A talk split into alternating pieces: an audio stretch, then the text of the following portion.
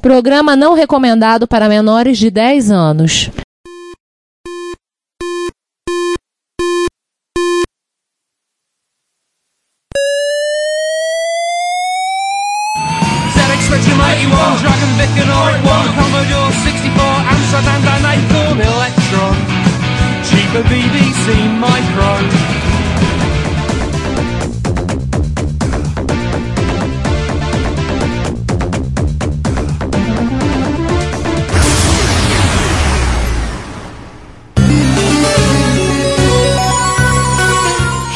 Retrópolis, a cidade dos clássicos.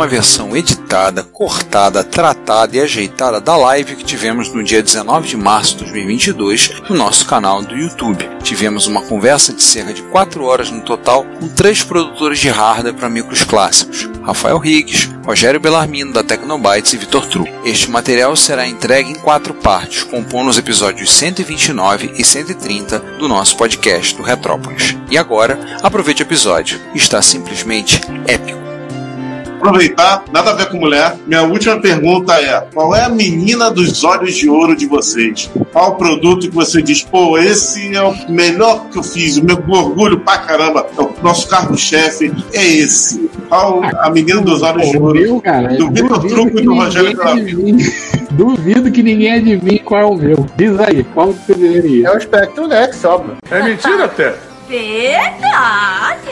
Ah, exatamente.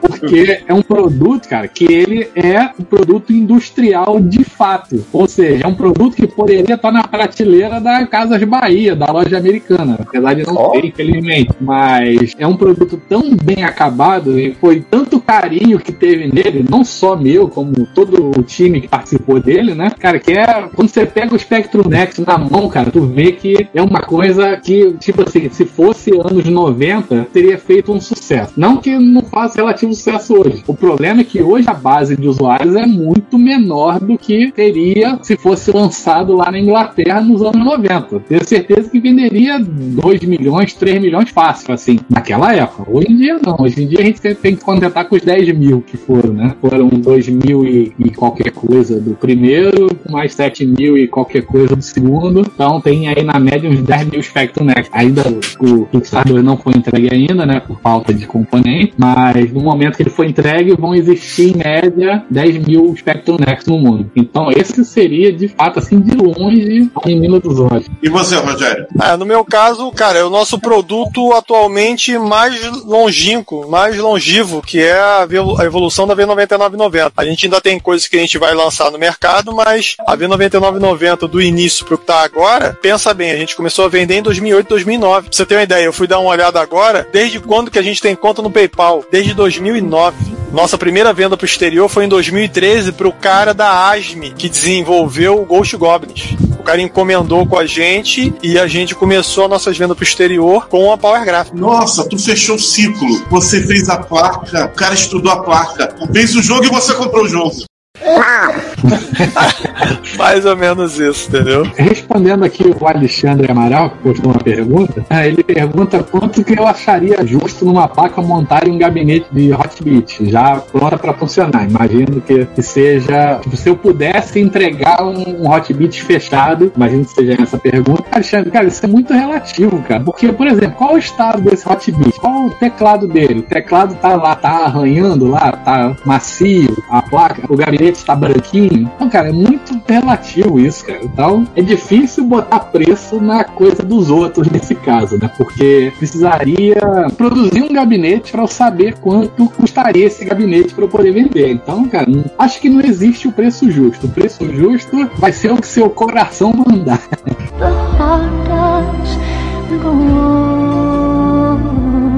Placa hoje, só a placa custa 1.250, se não me engano, na vista. Então tu junta isso a um, um Hotbit usado e tá aí o seu preço final. Seria isso. Mas se eu dizer quanto vale, cara, é muito difícil. Agora, uma coisa que fica para projeto de Hotbit uma coisa que eu sou obrigado a admitir. Eu odeio o teclado do Hotbit. É mesmo, é? Eu realmente admito isso. Se alguém fizesse um projeto de uma placa para botar switch e teclado mecânico para substituir, eu seria um usuário mais feliz. Tu sabe que outro dia eu pensei sobre isso, cara. Justamente por causa dessa. Eu tava usando o teclado do Hotbit, achei uma verdadeira bosta. Só tem merda! Mas é, eu até tirei, tirei algumas teclas para olhar, ver se casava com o switch. Mas no caso, cara, teria que ser uma solução completa, inclusive com as teclas. Então não É. seria nada barato. Ô, É, Truco, eu- só o Daniel Campos pra gostar daquele teclado. Que a primeira máquina do Daniel Campos chama Hotbit. Aí ele fala que aquele teclado é o teclado mais perfeito do mundo. Eu fico doido na minha cabeça. Cara, eu já colecionei um monte de computador. Nenhum barro Hotbit em teclado. O teclado do Hotbit ele é duro que nem o Deixa eu teclado da Amstrad. Igualzinho. Não, tem um teclado de MSX que é pior, que é o teclado do Spectra Video. O Giovanni tem um, com certeza corrobora a minha fala. Aquele teclado era que você tem que digitar nele com talhadeira. Naquele mesmo italiano compatível lá é pior. Não, o do Fraio até que é macio. Bom, mas o layout é esdrúxulo. Não, o layout que, que é adianta? Eu concordo, O que, adianta mas... teclado macio com teclado com layout esdrúxulo? Agora, assim, é é porque eu tô montando o Ômega, né? Então acho que já deixou de ser segredo da história que eu tô montando. Temos um grupo de pessoas que estão participando. Um passou hoje por aqui. A gente tá montando o Ômega. Cada um montou, fez as placas, vamos comprando os componentes, estamos soldando aos pouquinhos, né? E o Ômega, o projeto é com teclado com chave compatível com a chave da Sherry, aquela chave de teclado mecânico. E eu sou suspeito porque o meu teclado é mecânico no PC, só que é um teclado mecânico raiz, é um Model M da IBM. Então, pô, eu sou suspeito, admito. Mas assim, eu começo a estar no teclado do Hotbit e eu falei, que bosta. Ah, como seria bom um teclado mecânico. Alguém fizesse pelo menos a placa, eu soldava tudo. Eu já soldei a pratinha toda a placa do meu teclado. A pratinha toda soldada. Ela, que bosta. Alguém podia fazer um teclado pra esse cara. Arrancava essa merda. Inclusive, o Ricardo me lembrou uma outra história, cara. E, Hum. tipo assim, tem muita gente que acha que, como a gente faz coisa para computador antigo, que ou tem que ser de graça ou tem que ser muito barato, né? Então, Ah! produto Belarmino, cara, mas É isso mesmo. às vezes tem gente pedindo Gerber, é, o arquivo para gerar a placa. Tipo assim, coisa que eu tive o trabalho de desenhar, de debugar, de passei um mês fazendo, sei lá. O cara quer de graça para ele fazer num chinês desse da vida a placa para ele montar em casa. Cara, eu não sei de onde o povo tira essas ideias. Realmente não sei. É difícil. É difícil. Antes É de eu botar essa responder. Vou ainda que botar. Do meu teclado é mecânico, dele é eletricista, do Hotbit é lanterneiro. O Marcos botou essa pergunta aqui: qual é o que vocês acham da viabilidade de novos projetos para o MSX em específico? É, acho que é deve para qualquer projeto, né? Tem que ter público, tem que ter gente que compre, bem genérico, né? uma coisa que eu posso adiantar por Marcos, são duas coisas que eu imagino trabalhar em algum momento ainda esse ano. Seria vou colocar o, o Raspberry Pi no barramento para ser uma interface genérica, ou seja, é uma interface que você ligar não faz nada porque o Pico está vazio, mas poderia ser uma interface de som se tivesse uma programação no Pico para responder como uma interface de som. Isso é uma coisa que eu tô pensando e vamos ver se sai. Só A outra Raspberry Pi, esse modelo eu chamo de Raspberry Pipico. Eu falo que é o. Cara, é, inter- a minha interface eu vou chamar de, de Pi 3, né? Pi 3. Que eu fiz a Pi Squared, né? Que era com o mesmo propósito, só que com faz o Raspberry Pi. Faz o Pi. E o outro também, isso eu acho que uma série de pessoas me pediram, sério mesmo, tipo assim, se todo mundo comprar, eu vou ficar rico, vou comprar meu Lamborghini pra ficar alisando lá na garagem. Opa, aí sim, hein? A SMX para Expert. É uma evolução meio óbvia. Atenção, assim, né? usuários de Expert. Agora vocês já podem botar essa placa super especial no seu gabinete enferrujado. Isso, isso. Mas aí cai no mesmo problema, por que, que eu não faço mais HB? Porque não tem FPGA. Ou seja, então não é uma coisa que eu vou fazer para semana que vem que você vai comprar, poder comprar na loja. Não, mas eu vou precisar ainda, vou ter que falar com o fornecedor para ver ver quando eu vou conseguir, para daí montar um protótipo e é isso. Mas seriam as coisas específicas para MSX. Tem algumas É. coisas que eu pretendo reeditar, tipo, fiz uma interface USB para joystick USB com mouse. São coisas que eu ainda tenho componente para fazer, mas ainda não fiz de novo, né? Eu montei lá, sei lá, quantos e aí sobrou aqui, mas, mas tem pouco também, deve ter uns 10 só sobrando, 10 processador, é o que eu faria e anunciaria de novo. Mas não é um projeto, não é novo, né? Eu lembro de cabeça isso. Posso responder essa aqui do Fábio Peixoto? Ele falou: Pode. falta um FPGA funcionando 100% no chat X68000. Falta mesmo, porque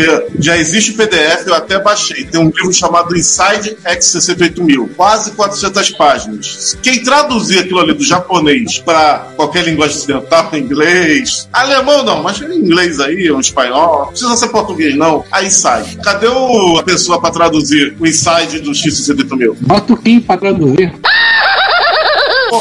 ô, Truco, pera, calma, calma. Vai Vai ter dois tradutores. Um tradutor do, Kim, do japonês para o chinês, aí depois do chinês para outra linguagem. Aí não rola.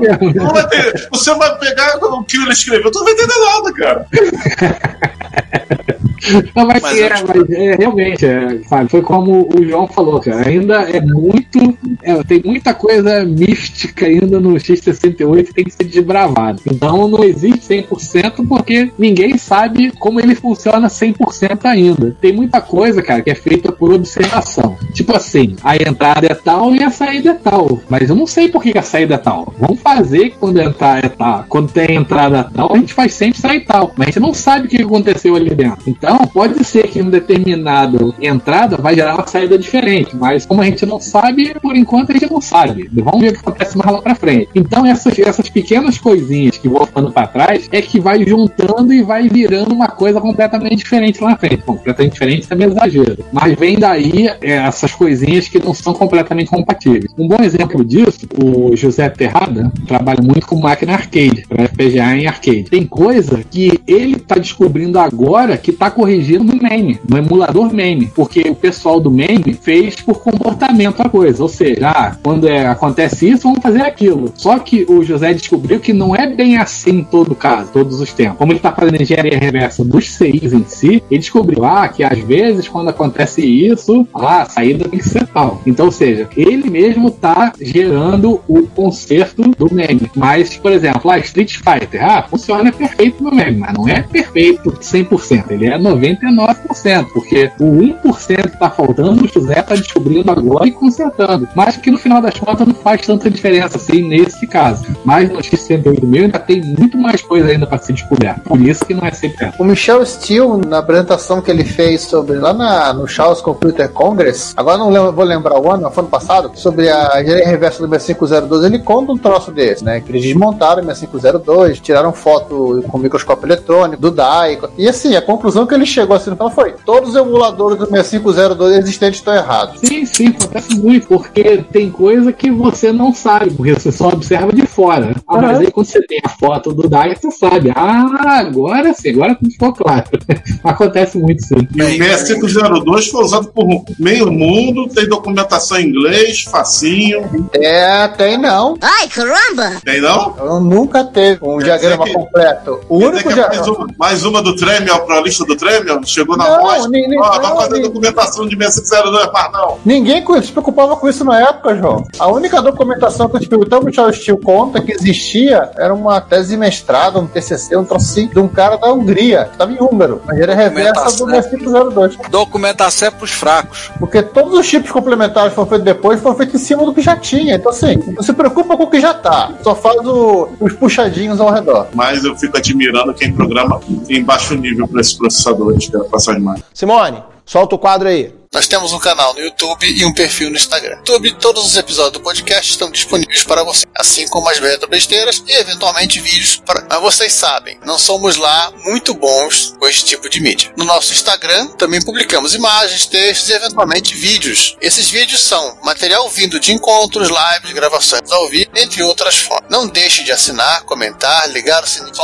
e compartilhar com outros. Ajude-nos a espalhar a palavra da retrocomputação a outras pessoas. Muito obrigado. Acorda, Simone! Então vamos passar para talvez eu acho agora a nossa última pergunta. Então vamos ouvir para os nossos ouvintes, nossos ouvintes, espectadores que estão vendo, fazendo perguntas, né, fazendo Auditores, porque eles estão ouvindo áudio. Auditores. É por isso que o sindicato tá essa matança aí! Classe desunida! É, o, o Slotman falou que ele sonhava com drive de 5 quarto USB, mas sei que é impossível e nem tem grana também, então, mas é porque ele viu e não entende porque não tem o 5 quarto. Sim, o japonês não quer saber de 5 quarto, só quer saber de 3,5. 5 quarto USB, o que ele quer dizer? Ué, emulador de drive existe com USB. O que, que ele quer É. especificamente que eu não entendi? Ah, tem a Cryoflex, a, a Cryoflex, consegue ler o drive de 5 quartos. É, tem a Cryoflux. O Slotman dá uma procurada na Cryoflux. Vou escrever no chat o nome. Se eu escrevi certo a ordem, tá, é isso aí. Quase com certeza deve- ele deve querer um drive de 5 quartos USB para ripar aqueles jogos de MSX e tudo mais que estão com aquelas proteções bizarras em baixo nível. Que até hoje a galera de. Xbox tem um bagulho desse. Que até pode ter, tem aqueles diagramas que eles até imprimem a, a forma como os dados são gravados no disco. Tem coisa que é gravada em espiral, coisa gravada só no começo e no final do disquete, da produção de cópia. Eu acho que a gente caminhando pro final, né? Já estamos um pouco mais de três horas de transmissão. Deixar uma última pergunta para uns das que eu formulei para as coisas. O Truco já respondeu uma parte da pergunta, né? Mas quais são os novos projetos que vocês podem revelar, que vocês estão pensando em fazer para breve? Não quer dizer que tenha que ser esse ano, porque a gente está num momento difícil ainda de crise de chip, crise da Ucrânia, crise financeira, crise do BBB, crise do sei lá das quantas, mas algum Crise das projeto muitas terras. Ricardo, você É. anda vendo o BBB, cara? A gente tem que explicar tudo, Rogerinho. Não, mas eu tô achando que tem crise. Tem BBB, tem crise, cara. Tem sempre. É, quem se importa com a crise do BBB? Tá, muita gente Olha se que- importa, mas não a gente. Não, nós aqui, porque tem um membro da nossa equipe que se importa, tá? Opa! BBB Polêmica! Tô cagando, peidando pra vocês. Ah, você sabe quem é o César. É verdade. O César, se você acompanha o César no Twitter, eu não sei como é que tá agora, quando eu uso o Twitter, eu. Cobre do César, manda um e-mail pro César. Cobre do César perguntou pra ele quem é o próximo que vai pro paredão. Do BBB. O César acompanha o BBB fielmente. Pelo menos há algum tempo atrás acompanhava. Senhora, pelo amor de Deus. Isso é, filho, o César tinha. É, esse aqui não é um podcast sobre o César. Vamos seguir adiante aí. Desgraça de televisão do satanás! Ou sobre o BBB. Então, assim, vocês têm algum projeto que vocês podem revelar, que vocês estão pensando pra breve, pra. Além, é, além daqueles que eu já falei, né? Também já comentei sobre o Blue Drive de TK85, como eu consegui novamente o GAL, então eu vou reeditar esse ano a versão 1.2. 1.2 porque foi um número que eu tirei da minha cabeça, assim. é a versão 1.2. Mas é porque eu vou mudar também a posição da chave de reset. Eu deixaria assim, ou seja, não vai ser exatamente igual ao antigo, apesar de usar o mesmo sistema operacional. Então, mas é uma coisa que eu vou editar esse ano ainda. A, a- imediato, assim, tem o cartucho de, de Odyssey, um cartão SD também. Esse já está praticamente divulgado e vai ser uma coisa que vai ser imediata. Aliás, também vou esclarecendo aqui uma coisa: tanto o The Voice quanto o cartucho SD, quem está distribuindo, quem vai distribuir, no caso do SD ainda, é o Luciano Cadari. Agora, por que, sabe, que o pessoal falar que o Luciano é isso, Luciano aquilo? É triste isso, hein? Cara, ele pode ser isso ou aquilo, mas comigo ele é 100% correto. Então, é uma pessoa que. Hã? Polêmica, já estão falando, ninguém botar lá no chat, mas daqui a pouco vamos começar a É. chuva do cadáver a reclamar. Ele é uma pessoa que respeita o meu produto, respeita no sentido assim, é, eu não entrego pra ele uma coisa pronta que ele simplesmente revende. Eu mando a placa pra ele, ele faz o acabamento final, bota na embalagem, faz o que ele quiser lá e vende pelo preço que ele quer vender. Então, eu faço com ele especificamente por causa disso. Porque já aconteceu também, uma, respondendo também em algum momento, ah, por que, que eu não faço kit das coisas que eu vendo pra pessoa montar em casa? Pô, já começo. Pô, tu chega na loja, pede uma televisão desmontada pra montar em casa? Não pede, né? Você vai ter um produto que você vai comprar e vai usar. Então, o que aconteceu no passado, eu cheguei a vender kits,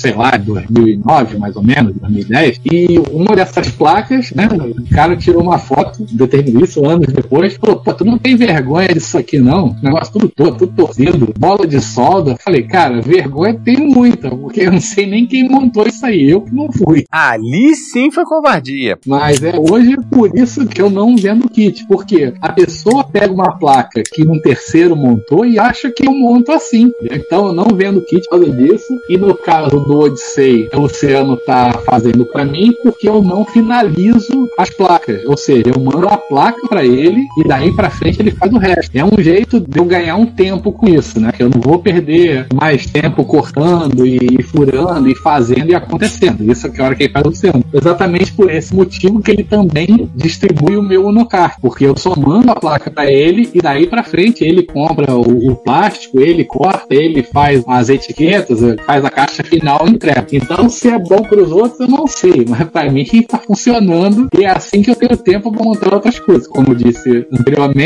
é, eu tenho que valorizar um pouco o tempo livre porque eu tenho outras coisas para fazer, né? Então, se eu tiver que finalizar esse tipo de produto, eu vou acabar perdendo tempo que eu poderia estar tá fazendo, desenvolvendo ou montando outra coisa. Aliás, também esclarecendo também sobre o Unocar, porque eu disse que eu, eu em algum momento me questionaram por que, que eu pago royalty do Unocar. Eu acho que eu sou o único brasileiro que faz isso. O Unocar é um projeto aberto, é, tá lá no GitHub, você pode fazer, pode. O, o autor, inclusive, autoriza vender. Só que eu, eu fiz uma amizade com o Robin Edwards na época, o autor do Unocar, e inclusive ele foi um dos primeiros Kickstarter do Next, né? Eu fiz uma certa amizade com ele e, e eu sempre falo, quando eu vou fazer alguma coisa aqui no Brasil, eu sempre entro em contato com o autor e falo, olha, ó, eu vou pegar esse teu projeto aqui e vou fazer aqui no Brasil, tá? Tá ok? Tá tudo bem? Não tem problema? A maioria fala, não, tudo bem, pode fazer. Um ou outro fala, não, não, isso aí não pode ser vendido no. Isso aí é aberto para o usuário, usuário fazer para ele, não pode vender. E tem gente que fala, não, tudo bem, não tem problema nenhum, pode vender. E ele especificamente falou assim, não, não tem problema nenhum, cara. Mas, mas se você pudesse dar uma colaboração, um cartucho vendido, pô, ia ser legal, que ia me incentivar, não sei, cara, não tem problema nenhum. Então, cara, cada cartucho vendido, seja, bom, tanto, tanto cartucho que eu vendi na época, quando eu vendia, quantos que eu vendo pro Luciano, 5 dólares desse cartucho tá indo pro Robert até hoje. Isso já tem quase 3 anos. Então, quando você compra um Unocart, mesmo com a polêmica toda, você tá dando lá 5 dólares pro autor original do projeto. Porque eu falo isso porque tem um certo brasileiro que, além de falar que foi ele que desenvolveu, ele vende e não repassa nada pro autor, entendeu? Você pode ter certeza disso. Então é isso. Foi essa o esclarecimento aí. Então, imediato seria aquele projeto de MSX, o The Voice Mini, que já está entregando agora, e mês que vem, provavelmente, o SD Card de Odyssey.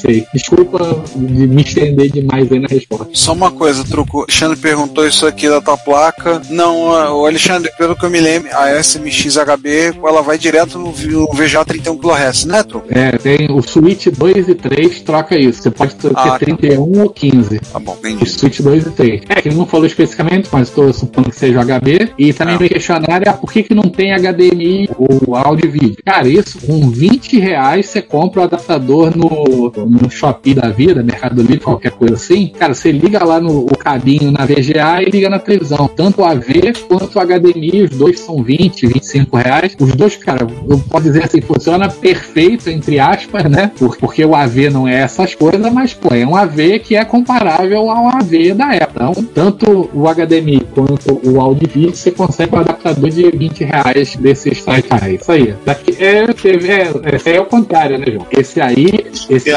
HDMI para VGA. É o contrário, é verdade. VGA? Esse, esse, é, não, é de áudio e vídeo para VGA. Esse é, esse? é esse aqui também é o contrário. Esse é o contrário. Mas é igualzinho a esse, só que. É, é igualzinho, só tá escrito. Só que tá escrito. 2, só que é escrito VGA, aqui, ó. VGA to HDMI. Igualzinho, mesma caixa. Vou botar aqui no A AliExpress tem esse com caixinha e tem o de plásticozinho. Já comprei dos dois, mesma coisa. Alguém repassa lá, ó, VGA 2AV e VGA 2HDMI. Não sei porque eu posso escrever no comentário aqui. Esses dois aí estão na média de 20, 30 reais no site aí da vida aí. AliExpress. Os dois funcionam bem, bem, bem mesmo, acima da média do que, do que eu. Assim, funciona acima da média. Sim. Agora, Rogério, vamos lá. O que, que vocês podem dizer da que a Tecnobyte está com o projeto? O que, que vocês podem informar? Vai é abrir agora esse final de Audio Wave. Vamos ter disponível o novo lote da Audio Wave aí. E isso é o que a gente vai ter por enquanto agora já de imediato. Imediato, que vai entrar hoje ou amanhã. Já vai ser lote novo. Legal. E algum projeto, alguma coisa que vocês queiram destacar que tá vindo, que vocês estão planejando? Eu falei, não dá pra fixar prazo que a gente sabe que é difícil, por conta de todas as crises que eu já comentei. E além do mais, quando você fixa, você fixa o prazo pra daqui a um mês, daqui a uma semana tem um. A gente prefere não fixar prazo de nada, entendeu? Coloca a Audio Wave É, agora, é, e quando sair as coisas a gente bota o resto. Se não, fica aquele negócio, ah, mas você disse que ia ser em tal época, ia levar tanto tempo, e aí você sabe que a ansiedade da galera como é que é, entendeu? Então a gente prefere O que eu ia falar é que se você fixa prazo, você cria expectativa e alimenta a ansiedade das pessoas, que já são ansiosas pela própria natureza. Exatamente. Então, Audio Wave agora de imediato. É o que tem pra agora. Entendeu? As outras coisas a gente prefere terminar de concretizar e depois falar. Então Porque já é. senão vai falar, "Ah, eu vi, tal, eu vi tal vídeo de vocês, eu estava lá e você falou que ia fazer, entendeu? Então prefiro não. Eu acho que a gente pode ir fechando, né? Então, só por ler esse comentário do Amaury Carvalho, concordo com o trabalho dos profissionais envolvidos nos projetos, prestigiar e apoiar. Em um ecossistema sadio, todo mundo ganha algo. É um ganha-ganha sempre. E é a maior dificuldade para alguns entenderem, né? Eu sempre digo que o problema muito sério na humanidade chama-se egoísmo. O pessoal pensa do tipo, eu tenho que ser beneficiado, e se os outros forem beneficiados,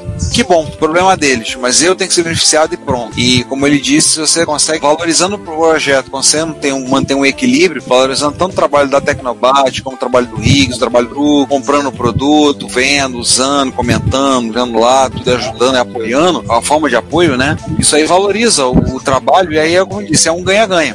Todo mundo ganha, todo mundo é beneficiado. Inclusive, ô Ricardo, eu acho que, tipo assim, às vezes, cara, quem não fala nada ajuda melhor do que certos usuários. Certos, entre aspas. cara, porque tem gente, não sei se é pô, uma xenofobia de dizer, ah, não, que produto brasileiro não presta, tudo que é lá de fora é melhor que o nosso. Cara, a gente pô, tem certeza que a gente tá fazendo coisa muito melhor do que o pessoal lá de fora. Mas tem gente que diz, não, o pessoal lá de fora, ah, vem da Europa, pô, ah, É isso aí, é isso aí, truco. É isso aí mesmo. É isso aí mesmo. Concordo contigo, número, gênero e grau. Parece que a gente aqui, a gente só faz as coisas de maneira mambembe. Pelo contrário. Tem mais, né? Eu acho que uma coisa que tem que ser colocada também é o seguinte: você compra componente lá fora, de qualquer parte do mundo, recebendo na Europa ou nos Estados Unidos, você não paga imposto. A gente recebe pra cá e é 60% de imposto. Tudo que a gente recebe de material pra cá é mais caro, mais demorado e é tarifado. E nada disso as pessoas enxergam aqui, entendeu? A gente tem maior dificuldade de resolver tudo e mesmo assim a gente tenta fazer o nosso melhor sempre, que eu acho que você pensa assim também. Quando eu vendo um produto, eu quero vender um produto como se eu mesmo fosse comprar. Quero que o Sim, exatamente isso. Exatamente isso, Belami. Exatamente. Por isso que eu, eu falo, cara, tipo assim, eu faço as coisas primeiro pra mim, porque é uma coisa que eu gostaria de ter. Às vezes dá certo que dá pra vender pro pessoal, né? Mas, cara, eu faço as coisas do jeito que eu gostaria de ver pra mim, né? Então acho que foi exatamente essa linha que tá falando. A gente faz com um carinho, como se fosse pra gente mesmo, mas quem vai usar é, é um dos nossos amigos. Mas, cara, é isso. Ricardo, você viu, você viu lá em Brasília, expansor de slot da, pra MSX da Mirisoft, lá da Itália. Ai meu Deus, eu, eu lembrei dele. Gente, o cara não usou um flash pra fazer o expansor de slot, cabo ali. Ele usou fio de telefone. Aqueles coloridinhos de Aqueles Puxa, A placa do sponsor era uma protoboard padrão, projeto. A caixa do sponsor era uma caixa de fita VHS. Exatamente. A caixa do Aí cartucho era uma caixa de fita cassete. Aí você chega, por exemplo, a GFX 9000, né? Lá, a original, a gente teve uma nas mãos em 1999, quanto Jaú. Ninguém conseguiu botar aquilo pra sair vídeo. Ninguém conseguia. Era uma coisa muito esquisita pra aquilo funcionar. Eu não sei como o pessoal tirava vídeo daquela tranqueira, mas era um produto ah, importado. E como disse o Rogério, custava caríssimo, porque eles vendem e eles falaram, qual é o preço que eles estão cobrando tanto? E o produto deles é de uma qualidade indiscutível, muito superior, nem se compara com o produto que eles faziam lá da Sunrise. Sendo é, é sabido e notório que a Sunrise deu calote a uma porrada de gente. Os suíços da Sunrise deram calote meio mundo na comunidade. E aí, é europeu. Não, não precisa ir muito longe, falar uma coisa que aconteceu com a gente. E não tem um lá na MSX.org pra falar mal deles, né? Não, teve umas brigas, teve umas coisas, mas assim, lá atrás, que a gente tava no grupo aqui do Rio, Giovanni lembra que a gente tava dividindo as tarefas, a gente tava comprando coisa pra revender aqui, então eu cuidei, por exemplo, de assinatura da Futuridisc, da revista em disquete da Futuridisc. Então eu centralizei as assinaturas que eu fazia, comprava as revistas, chegava e distribuía o pessoal. E começamos a fazer isso. E eu- o lucro que eu tirava era marginal, tipo, o lucro de todas as das 5 a 7 que eu recebia, pagava a minha edição, só. E o frete, beleza. Aí o cidadão, o holandês, tomou Doril, desapareceu. Fugiu! Desapareceu! Eles, cafedeus. Como diria a música da Blitz. Sumiu. Veio todo mundo me encher o saco, eu quero meu dinheiro de volta. Eu falei, cara, eu também tomei calote, eu paguei. Também me lasquei. Aí? Não, você devolveu, mas como é que eu vou devolver? Eu não tenho dinheiro. No final ficou. Vocês não acreditam que o holandês apareceu no final do ano passado? Vai voltar a Tridis, que eu tive que rir. O cara veio falar comigo. Porra, eu te dei calote há mais de 20 anos atrás. Eu vou te mandar umas revistas. Porra, eu vou te mandar, tá? Aí eu falei, tu tá em contato com o Mário Cavalcante? Toda. Manda pelo Mário, depois eu pego com ele. o cara, pô, que bom, se ela tá na comunidade, ela tá nativa. Te deu uma rasteira. Eu nem acreditei. Nem eu lembrava mais do fato, mas o cara teve essa. Pelo menos isso, né? Agora eu queria ler pra vocês a frase do Guilherme Mitman, né, que é o nosso secretário de cultura de Retrópolis e também o pianista do bar, que ele botou, né? Cara, coisa que me deixa puta das calças é o elogio. Tão bom que parece que é gringo. No mundo da música a gente ouve direto. Isso não é elogio. Pra que ele é músico, né? Ele é maestro e, sim, falando. Essa coisa do pessoal valorizar o que vem do exterior. Não, o que é bom que vem de fora. O que é bom que vem de fora é um cacete. Não necessariamente, não. Tem muita porcaria que vem de lá, o pessoal valoriza. É ridículo isso. Então, assim, é valorizar, como lembrou o Amauri falou. Valorizar o, o produto nacional, como minha mãe sempre disse, valorizar o que o pessoal faz, não é dar tapinha nas costas, não. É pagar o valor que eles estão pedindo. É pagar de forma justa. Não é dar tapinha nas costas, não. Tá pedindo, você paga. Então, você vai lá e faz. E se tiver gostou do serviço, gostou do produto, elogia, fala, comenta. Porque é uma comunidade que não ganha-ganha. Abrir parênteses aí, Ricardo, que acontece muito comigo, que mexe com muito FPGA, no caso do multicore especificamente, bom, pelo menos acho que todo mundo conhece o, o projeto, né? Ou pelo menos tem ideia de como funciona, mas basicamente ele é um FPGA vazio, digamos assim, e você carrega a máquina que quiser, que é o core, para usar. Ou seja, você pode usar lá um MSX, um SMX no caso, você pode usar um Amiga, você pode usar um Commodore, pode usar máquinas arcades, acho que todo mundo já conhece esse conceito. Sim, sim. Agora,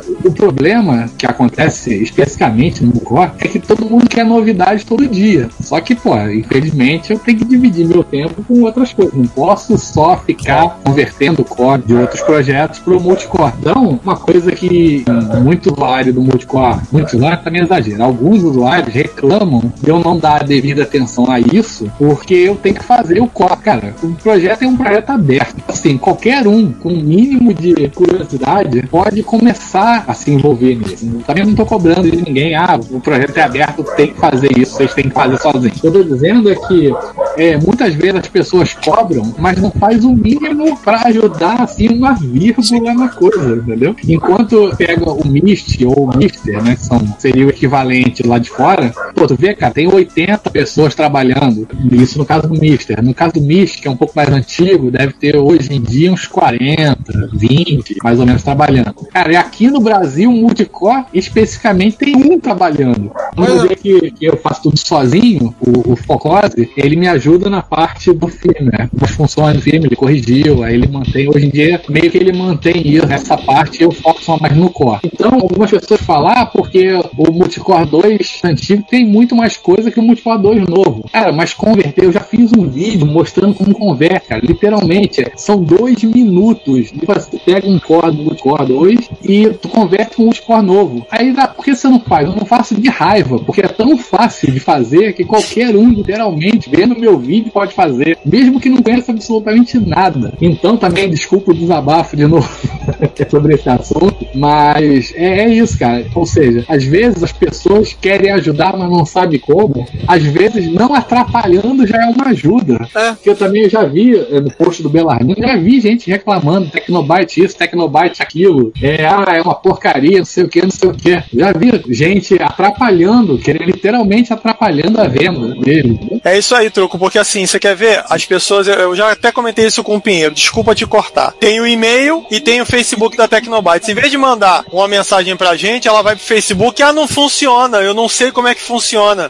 É exatamente isso. Isso que eu queria ver se era isso que estava também, já passou, passou por isso. A pessoa não mandou uma mensagem diretamente para você nem para mim, e ela não sabe, vez dela perguntar para quem vende, quem comercializa, que somos nós, não. É como se quisesse falar comigo, em vez de ligar pro meu celular, ela vai pro meio da rua e começa a gritar o meu nome numa cidade a 40 km de distância. Não vai me achar nunca, mesmo sendo Rio de Janeiro. Exatamente, eu tinha esquecido disso, Bela, eu tinha esquecido. Cara, Pô, cara, eu não ia, de... não, não ia deixar passar, não. Cara, porque isso é uma coisa que acontece, cara cara. Tipo assim, eu acho que a pessoa, ela não quer resolver o problema, ela quer humilhar você em público. Tipo assim, Isso. olha, eu isso aqui, isso aqui não tá funcionando. Mas ele não entrou em contato comigo pra perguntar o porquê. Ele diz assim, ah, eu tenho problema, olha aqui, ó, tá- não tá funcionando. E aí, alguém sabe? Pô, quem- como é que alguém vai saber se fui eu que fiz o negócio? Exatamente. É, é exatamente isso, meu irmão. Exatamente. Tu tocou no Não, e nisso eu já fui xingado, a gente já foi chamado de um monte de adjetivos, e aí o que, que eu fiz? Eu fui no perfil da pessoa pra saber quem é que tá com tanto ódio de mim. Porque assim, eu lembro de não estar devendo nenhum cartucho pra ninguém, nunca. Aí eu fui olhar o perfil da pessoa, o perfil não tem ninguém. O perfil foi criado só pra ir lá fazer o comentário. Então assim, pô, cara, você não gosta de mim? Direito seu. Mas pô, se assume, mostra quem você é. Não é criar um perfil fake, uma foto qualquer, só pra ir lá e meter o pau pra tentar piorar a situação. Entendeu? Isso não leva a lugar nenhum, entendeu? E tipo assim, cara, se o nosso produto é tão ruim, pô, por que, que a gente vende esse troço há mais de 10 anos? E vocês continuam comprando? Se é tão ruim assim? É, exatamente. Inclusive, aí eu lembro, agora eu lembrei também de tipo um ou outro usuário, tipo assim, porra, Vitor Truco é maior trambiqueiro. Porra, como é que eu sou trambiqueiro desde 2009 e ninguém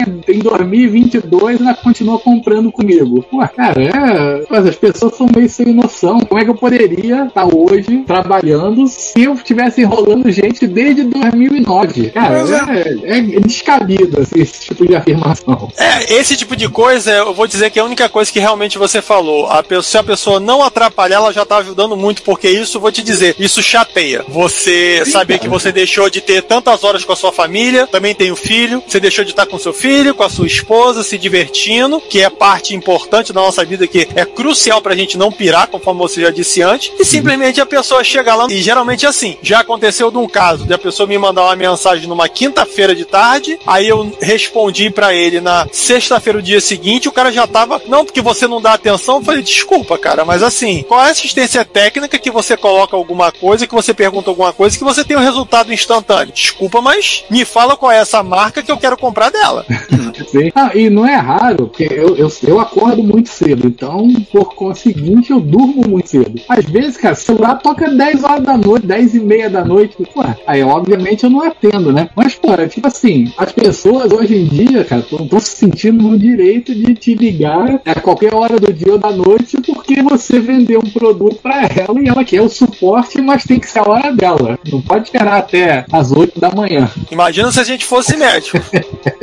Verdade. Uma coisa que eu tenho feito um esforço tremendo é colocar limite nessas coisas, aí eu partindo pra vida pessoal, estabelecer limites, inclusive cuidados, coisa que eu preciso pra falar com alguém ou até com algum amigo, mas é uma coisa de trabalho, não. Eu anoto pra falar com ele na segunda-feira. Tipo, não, final de semana não vou mandar mensagem pra não perturbar. Deixa, final de semana é o momento dele descanso, dela descanso. Eu vou perturbar na segunda-feira, eu encho a paciência. Agora eu anoto pra lembrar depois. A hora que você falou pessoal pedindo coisas, questão do core, me lembrou a situação do meu editor de texto. Tio, por favor, lê o comentário do Alexandre. Ah, sim, sim, sim, sim. Vamos ler o comentário do Alexandre. Ele falou aqui: Belarmino, tem gente que toca fogo na floresta toda pra comer um tatu frito. Só faz sentido se o tatu for você. O objetivo do cara que taca fogo na floresta é exatamente esse: fogo na floresta. Eu passei um pouco isso com o editor, né? Nessa pandemia, voltei a programar em MSX e voltei a programar em Pascal, que é que eu sei programar com MSX, beleza. E fiz algumas coisas junto com o livro, tudo. E aí, depois de um tempo, eu fui fazer um montar. Peguei um código fonte de Pascal muito bonitinho. Falei, vou fazer esse negócio funcionar no MSX, vou botar as coisas que eu quero. Vou fazer o editor pra mim.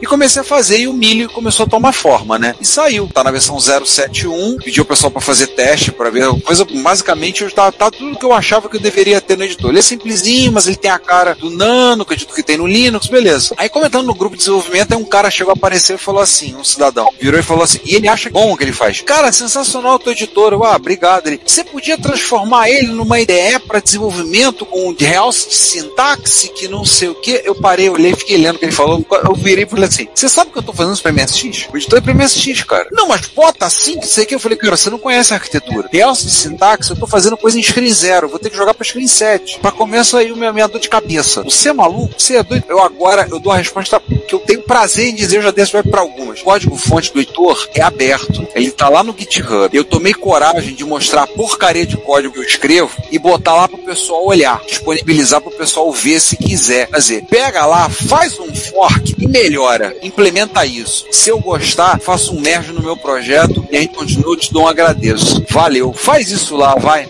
E você fez isso mesmo? Fiz. Normalmente o cara morre logo depois. Não fala dar um pio. Esse cara falou há pouco tempo: Ah, não, eu gosto, eu tenho muitas ideias, eu gosto da ideia. Eu quase que deu vontade de virar pra ele e falar assim: um perdão do meu francês, enfia a ideia no. Tá? É mais, ou menos, é- é mais ou menos acontece comigo também. Chega assim do tipo, fala, pô, tem uma ideia, cara, que tu vai ficar rico. Porra, primeiro tu ganha dinheiro e depois tu fica rico. É assim mais ou menos as ideias que me dão. O Beladinho também, né, Valeu? Deve ouvir um monte de sugestão, não ouve? O quê? O quê? Não, ainda pergunta pra mim o seguinte: eu não sei por que, que você não está fazendo ainda. Eu não entendo por que, que você não está fazendo. é, é bom, Gente, né? olha, olha, eu vou agradecer aí a, a possibilidade do- de ter participado pelo convite aí. Não, mas, Mas- vamos, vamos- vamos fechar. Já estamos 3 Vamos horas e fechar a 40 barraca, depois. Tem um sujeito aqui embaixo que já fechou no vídeo. Fechou. Ah, agora ele acordou. Aproveitando, aproveitando, eu queria divulgar aí pra quem realmente quer ajudar de algum jeito e não sabe como, pra visitar lá meu Patreon. Tá? Qualquer colaboraçãozinha lá, eu botei aí o, o recado, vê se tu repassa lá se puder, por favor. Ah, claro, repasso agora. Aí, tipo assim, quem quer ajudar e não sabe como de jeito nenhum, Patreon. Aí pode ir lá enviar uma contribuiçãozinha lá por mês e pronto. Já é uma ajuda.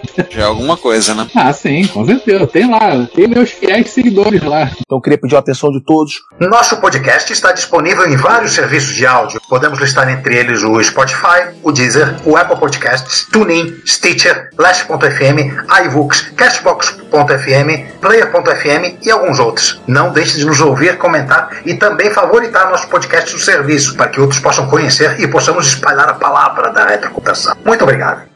E acabou o programa, acabou. Legal. Pra gente fechando então, vamos fechar por aqui. Já estamos com bastante tempo, já também já passou de hora. 3 horas e 43. Eu já tô vendo a trabalheira que eu vou ter pra editar isso tudo. Mas foi ótimo. Então vamos para as nossas considerações finais. Então vamos primeiro agradecer. O Riggs já foi, né? Depois a gente agradece a ele, mas muito obrigado ao Riggs. Muito obrigado ao Rogério. Cada só um detalhe, vamos deixar só falar rapidinho dos projetos do Higgins, que ele, ele acabou não podendo falar. Sim, o, o Higgins tem o site, né? Tá no Instagram, né? O Mana Potion. Ele tem colocado lá, eu tô catando o link do Mana Potion aqui, falando, tô rolando aqui no chat pra ver se eu acho. O tem- ele faz adaptador de joystick de Mega Drive para MSX, também faz adaptador de RGB para VGA, tem a, G- a GBS Plus, ele pega a placa da GBS, faz as alterações, coloca um gabinete, coloca um firmware novo, faz as melhorias no projeto todo. né? Essa ele tem feito por encomenda. O site tá .com.br, eu botei, tá fora do ar, mas tem o Instagram dele aí que a gente botou aí embaixo, então vocês podem dar uma olhada se quiserem ver lá, coisa fala com ele, tem o contato dele lá. O Rogério, no caso, um dos, das duas mentes por trás da Tecnobytes, o Tecnobytes com BR, e o No e-mail também, coloca o e-mail. ah tá, vou botar o e-mail aqui, tecnobytesbrasil.gmail.com. Então, vamos passar para os nossos agradecimentos. Então, mais uma vez, muito obrigado. Obrigado, Vitor. Obrigado, Rogério. Estamos aí. terem dedicado esse tempo, quase quatro horas de conversa. E muito obrigado a todos vocês que estão ouvindo. Já estamos, nós tivemos um pico de 26 pessoas assistindo. No momento estamos com 22. É o que eu digo sempre, cara. A gente, na a gente tem os melhores ouvintes do mundo. Eu não troco um ouvinte nosso por mil ouvintes de podcast maior. O pessoal tá aqui, ó, 3 horas, 4 horas, tá 22 pessoas firme e forte ouvindo a gente aqui e participando. Interagindo, mandando pergunta. Interagindo, assim. Muito obrigado vocês todos estarem aqui. Não, são Ah, bots. Aham. Aqueles que você comprou na AliExpress? Também. Ah, tá. Então é isso. Muito obrigado por vocês terem participado. Muito grato pela presença de vocês. E agora passa a vocês fazer as considerações finais. Depois o João e o Giovanni a gente encerra. E o Giovanni, inclusive, já vai rodar o gerador automático de pauta pro episódio de maio, tá? Ah, é? O maio, já vai pensando nisso, já vai resolvendo isso agora. Enquanto o truque o Rogério se perde, depois o João. Então agradeço aí a oportunidade. Novamente, obrigado pelo convite. Sabe que eu tô sempre aberto aí ao convite de vocês. Precisando de algo mais, a gente tá sempre aqui, né? Foi um prazer ter conhecido o Higgs, que eu não conhecia ainda, apesar de eu já ter visto ele no Facebook algumas vezes, nunca tinha tido a oportunidade de conversar. Os demais aqui a gente já, já se encontra aí, apesar de a gente não, não ter se encontrado com uma frequência aí nesses últimos tempos, mas já se encontrou várias vezes, né? Belarmino, João, Ricardo, que esteve na minha casa há pouco tempo, né? Espero que tenha resolvido o problema. Se não resolver, a gente tenta mais um pouco. Aquilo ali eu vou ter que parar depois e mexer. Eu já futuquei um bocado ali, novela. Vou com calma aquilo ali. Outra hora eu vou ver mexer aquilo com calma. O Giovanni não encontro com ele há algum tempo, né? Mas a gente vê se quando se fala aí pelas internet da vida. E todo mundo que acompanhou aí. Obrigado aí por ter acompanhado a gente nessas quase quatro horas. Inclusive o Jorge Janait Neto, se eu não me engano, acho que eu vendi pra ele um, um analisador lógico. Isso aí, Jorge. Com você, prazer ter te visto aí por aí novamente. Demais com o Augusto. Guilherme, acho que também eu não conhecia ainda. O Guilherme assim, não conhecia o Guilherme Mitman. Prazer aí. E o pessoal aí que a gente já conversa aí há algum tempo. Então, isso aí.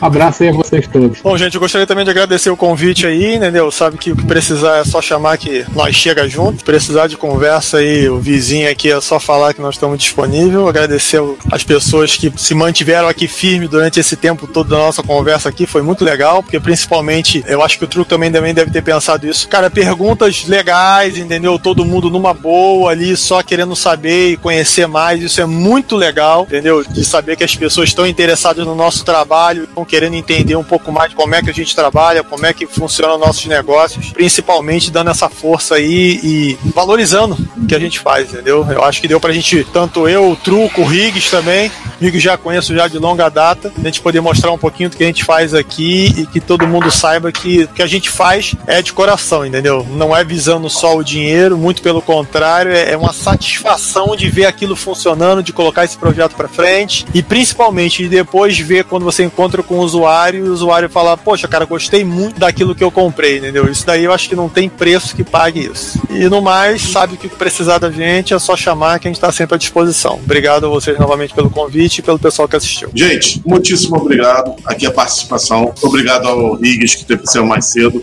Obrigado ao Vitor. Obrigado ao Rogério. Obrigado a todo mundo que está assistindo aqui, tá guerreiraço aí, várias e várias horas com a gente. O papo foi excelente. Deu para tirar várias dúvidas interessantes. Eu espero que vocês tenham gostado muito desse papo e a gente quis fazer uma coisa especial com gente que faz coisas especiais para máquinas especiais. E pessoas especiais que usam máquinas especiais. Então, gente, é isso aí. Vou me despedindo. Tchau e fui para vocês. Até mais. Sim, o, o, o primeiro, óbvio, né, agradecer ao Riggs, agradecer a Carmen, parabéns pra Carmen.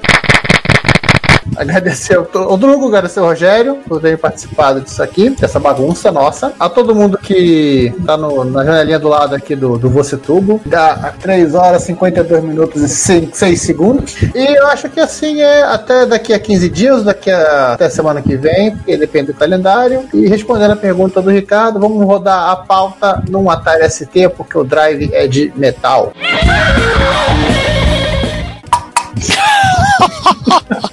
Esse, eu tive um drive, ô Giovanni, pro Amiga 500, que era terceirizado, não era da Commodore, que era exatamente, exatamente igual, não sei que eu não, não tô vendo, mas. Não, esse aqui, ó. Esse aqui é o, o Ultra Saturn.